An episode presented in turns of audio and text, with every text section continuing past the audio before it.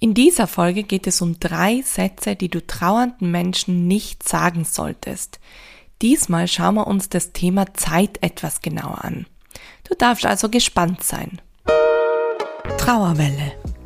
Dein Seelensport-Podcast für einen sicheren und bewegten Umgang mit all deinen Trauergefühlen.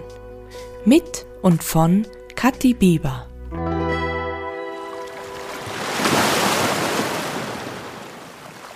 Es gibt ja viele Sätze, die Trauernde oft abkriegen und die ziemlich verletzend sein können.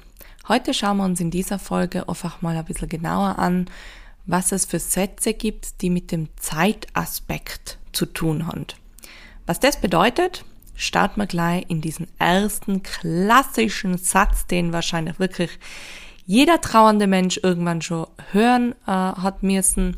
Und zwar Satz Nummer eins: Trauerst du etwa immer noch?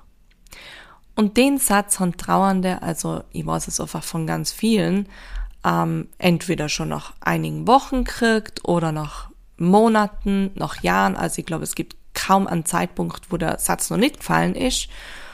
Vielleicht nicht direkt auf der Beerdigung, aber da gibt's ja wieder andere Sätze. Ja, also diesen Satz hat sicher jeder schon abgekriegt und er fühlt sich einfach überhaupt nicht angenehm an. Also ja, man steht da und ist einfach dermaßen schockiert und denkt sich, what? Ja, ich trauere immer noch, weil meine Schwester in meinem Fall ist nur immer tot. Und ich verwende oft dieses, äh, diesen Gegensatz. Stellt euch doch mal vor, jemand kriegt ein Kind. Ich habe ja selber einen Sohn und der ist jetzt bald zwei Jahre alt zu dem Zeitpunkt gerade. Und jemand kommt und sagt, hey, ähm, ja, du hast doch einen Sohn, vor zwei Jahren geboren. Ja, freust du dich denn immer noch drüber?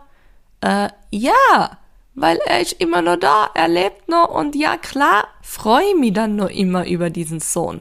Das würde doch niemals jemand fragen. Ja, Warum, frag wir dann bitte, trauerst du etwa immer noch, wenn jemand verstorben ist? Weil ja, ich werde trauern um meine Schwester, solange ich selber lebe noch. Weil mein ganzes Leben werde ich sie vermissen, sie wird fehlen. Bis zu meinem eigenen Tod. Und ich habe das zum Beispiel selber auch erlebt, ähm, wo ich noch nicht so schlagfertig unterwegs war. Das war noch ziemlich am Anfang eben, da war es ungefähr zwei Jahre her, dass Larissa verstorben war. Da habe ich in Wien gearbeitet und da hat der Arbeitskollege dann eben mich drauf angesprochen, weil es war Juni und ich habe ziemlich weinen müssen. Also mir sind einfach die Tränen äh, runtergeronnen an den Wangen herab. Also nichts ähm, krass Störendes, sage ich jetzt mal, für die rechtlichen Mitarbeiter. Also ich habe keinen Kundenkontakt oder dergleichen gehabt. Ähm, also ich bin da einfach gesessen an meinem Bürotisch und mir sind die Tränen runtergeflossen, während ich gearbeitet habe. Ich habe ja trotzdem meine Arbeit verrichtet. Und er schaut mich an und sagt so, boah, warum, warum flenscht denn jetzt? Oder irgendwie so hat das gesagt. Dann eben kurz erklärt, ja, der Geburtstag meiner Schwester ist bald und äh, das macht mich gerade voll traurig und so, weil sie eben verstorben ist vor zwei Jahren. Und hat er eben so mir angeschaut, so schräg und gesagt so, äh, ja, aber bist du da noch immer jetzt traurig? Ich meine, das ist ja schon zwei Jahre her. Das ist schon nicht normal, wenn man nach zwei Jahren noch immer weint, deswegen. Und man dachte, was? Also ich, ich, ich war, ich habe einfach kein Wort rausgebracht, weil ich so schockiert drüber war, was sie gerade hören haben müssen. Das war so verletzend und also am liebsten hätte ich losgebrüllt und ähm, gewütet um mich herum und noch mehr geweint, aber was macht man meistens in so einer Situation? Man schluckt's runter, was nicht das Beste ist, ignoriert's, verdrängt's und reißt sich noch mehr zusammen, in der Öffentlichkeit vor allem dann und ja, also ähm, kein Wunder, dass man nicht gesund trauern können, wenn man dann solche Sätze immer wieder hören muss. Und als Beispiel jetzt auch noch ähm, dass es eben auch noch nach zehn Jahren traurig sein kann und ich ähm, ist eben zum Beispiel, dass sie gerade geheiratet haben, frisch, also äh, am 9. Juni habe ich meinen jetzigen Mann geheiratet und das ist ein super emotionaler Tag an sich schon. Und das war so viel mit Trauer verbunden an dem Tag, weil man einfach wieder so schlagartig bewusst worden ist, diesen wundervollen Mann, den ich da gerade geheiratet habe, Larissa hat ihn niemals kennenlernen dürfen. Sie wird ihn niemals mehr kennenlernen. Sie kann diesen Tag jetzt nicht mit dabei sein, zumindest nicht physisch in der Form, wie wir alle gerade. Und das macht einfach unendlich traurig. Und dann haben wir auch noch ähm, sie aufleben lassen, äh, an sie erinnert, also und die ganze Hochzeitsgesellschaft. Das war natürlich mit so viel Berührung, Traurigkeit, aber auch Freude verbunden. Und da sieht man einfach, dass auch nach zehn Jahren, ich meine, bei uns ist jetzt bald zehn Jahre her, noch immer unendlich traurig sein kann und darf und dass das vollkommen normal ist, dazugehört zum Trauern und vor allem auch gesund ist. Weil der Mensch einfach fehlt. Er fehlt einfach und das macht einfach traurig. Und dann muss der Körper das entladen, rauslassen, die Tränen, den Stress aus dem Körper, ähm, sage ich mal, transportieren. Und dazu dienen halt unsere Tränen und das Traurigsein und dann die Berührung mit anderen, also Umarmungen und so weiter. Das hilft uns dann in dem Moment. Also den Satz, trauerst du etwa immer noch, falls du jemals den ähm, sagen willst oder so, mach's bitte nicht. Nein, später am Ende der Folge ähm, kommen noch ein paar Ideen, wie du anders reagieren kannst oder was du sagen kannst. Also, Satz Nummer eins, trauerst du etwa immer noch? Streich mal jetzt bitte. Nicht mehr erwähnen und äh, Schunsch an alle Trauernden da draußen. Probier doch dann mal diesen Satz ähm, rauszufeuern mit dem freust du dich etwa immer noch über Punkt, Punkt, Punkt. Also ich glaube, da schaut dann jeder immer verdutzt drein. Satz Nummer zwei, ein absoluter Klassiker. Auch. Die Zeit heilt alle Wunden. Oh mein Gott, wie schlimm ist dieser Satz bitte? Also er ist einfach komplett falsch. Es, es ist einfach keine Tatsache, da ist nichts Wahres dran, weil es kommt immer darauf an, was in dieser Zeit passiert und nicht einfach der Aspekt, dass Zeit vergeht, geht's mir besser. Das stimmt einfach nicht.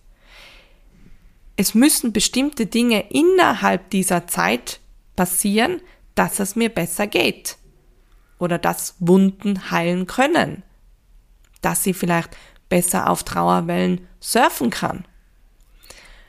Und es müssen auch im Außen viele Dinge, sage ich mal, stimmig sein gerade.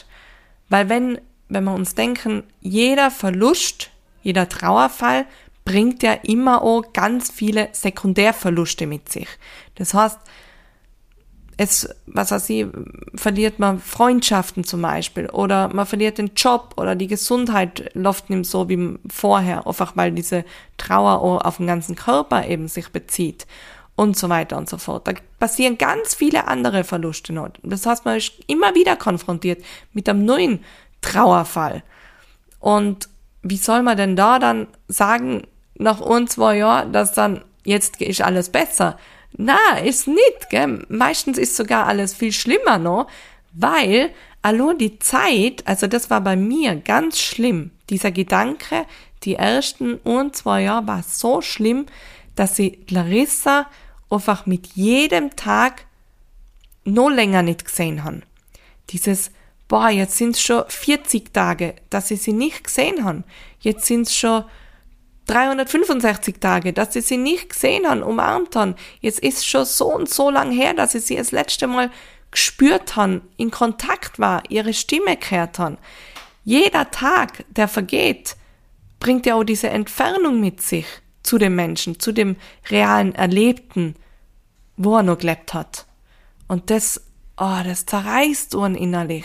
Und da würde ich echt sagen, oh, die Zeit reißt alle Wunden auf, anstatt dass es heilt.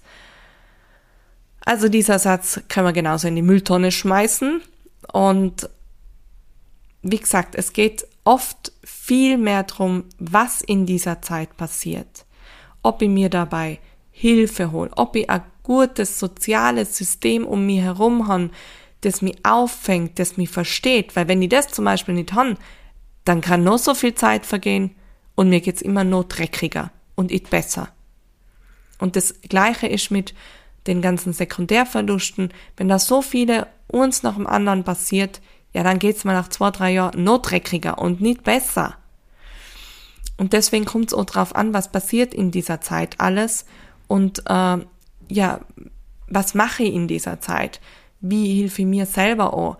Ähm, lasse mir auf die Trauer ein oder verdränge die ganze Zeit und sie wird dadurch nur verschoben. Also nach zwei Jahren zum Beispiel äh, bricht sie dann erst recht auf, weil die die ersten zwei Jahre nur damit beschäftigt war, zu ignorieren, zu verdrängen, mit zu betäuben oder sowas.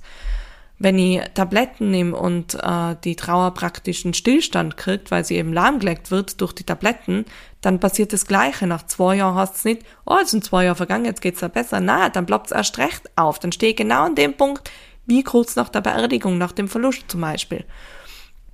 Also es kommt echt immer drauf an, was in dieser ganzen Zeit dann passiert und nicht einfach nur der Aspekt Zeit halt alle Wunden. Das stimmt ganz einfach nicht. Verwendet diesen Satz bitte auch nicht und ähm, ja, später dann mehr dazu, was man am besten sagen könnte. Dann habe ich noch einen dritten Satz mit reingenommen, der ist jetzt nicht so der Klassiker schlechthin, aber äh, ich habe ihn trotzdem in diesen Zeitaspekt mit reingepackt, ähm, weil er meines Erachtens doch da ganz gut reinpasst.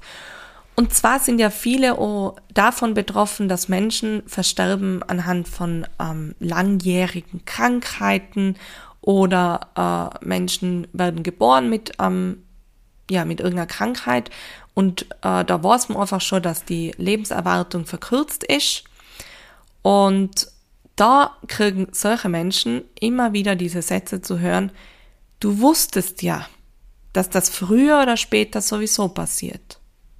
Du hast ja schon gewusst, dass dein Kind nicht erwachsen wird oder so. Du warst ja eh schon vorbereitet, so ungefähr. Ach du meine Güte, also oh, ich, ich habe echt mit so viel Trauernden zusammengearbeitet und fast jeder hat diesen Satz hören müssen. Es ist schon ganz oft bei alten Menschen, wenn alte Menschen versterben, dass dann, ja, war ja schon alt, du weißt ja, dass früher oder später stirbt man sowieso, ist ja ganz normal und deswegen brauchst du ja jetzt nicht traurig sein, hat ja ein langes Leben gehabt, 97 Jahre. Natürlich ist man dankbar, natürlich freut man sich, dass der Mensch so alt worden ist, aber gleichzeitig darf das auch traurig sein und zwar volle. Das eine heißt ja nicht, dass das andere ausgeschlossen wird. Also ich frage mich manchmal echt, was passiert in diesen Köpfen? Da werde ich richtig emotional, wie ihr merkt. da kann ich mich nicht mehr zurückhalten, weil es mir immer wieder oh, wahnsinnig macht. Also, vielleicht hast du auch schon so einen Satz hören müssen. Ich habe zum Beispiel ohne eine Frau mal in einer Erholungswoche gehabt, die hat mir erzählt, eben ihre Tochter hat, ähm, ich glaube, ein Herzfehler war es, und die ist dann auch jung gestorben und ja, es war nicht klar, wie alt sie werden wird und so. Aber die hat zum Beispiel diesen Satz dann abgekriegt. Ja, du hast ja gewusst, dass sie stirbt. Und jetzt hast es, darf ich nicht traurig sein, oder was, dass meine Tochter verstorben ist? Boah. Also ganz, ganz schlimm. Das macht einfach keinen Unterschied. Also, nur weil man es weiß, bedeutet das nicht, dass es dann keine Trauer gibt oder dass die Trauer dann weniger da ist. Es ist genauso traurig genauso schmerzvoll. Oh, wenn ich's weiß, dass jemand früher oder später eben sterben wird. Also bitte, oh diesen Satz, bitte, bitte, bitte nicht aussprechen. Streich den aus deinem Kopf raus. Bitte. Ja, jetzt fragst du dich vielleicht, okay, diese Sätze soll ich nicht sagen, aber was sage ich dann? Was kann ich denn dann sagen, wenn mir zum Beispiel gerade oh, dieser Zeitaspekt im Kopf rumschwirrt und irgendwie ist schon eine Zeit lang vergangen und ich will irgendwie drauf ähm, eingehen, was im Prinzip eigentlich ja nicht sinnvoll ist, also am besten Guide machen, aber es gibt auch andere Sätze, die man auch verwenden könnte und zwar zum Beispiel, es ist doch vollkommen okay, ohne nach Jahren, Monaten, was auch immer, etc. traurig zu sein. der Mensch fehlt dir ja noch immer. Ich verstehe das total. Ich hoch dir gern zu. Also, das immer wieder auch betonen. Wenn jemand zum Beispiel weint, du hast zum Beispiel eine Freundin, die hat, sagen wir, ihren Papa verloren und drei, vier Jahre später fängt sie an zu weinen, weil eben gerade eine schwere Zeit ist, weil irgendwas aufploppt, sie erinnert, etc. Und ja, und dann stehst du da und denkst du so, scheiße, was sag ich jetzt?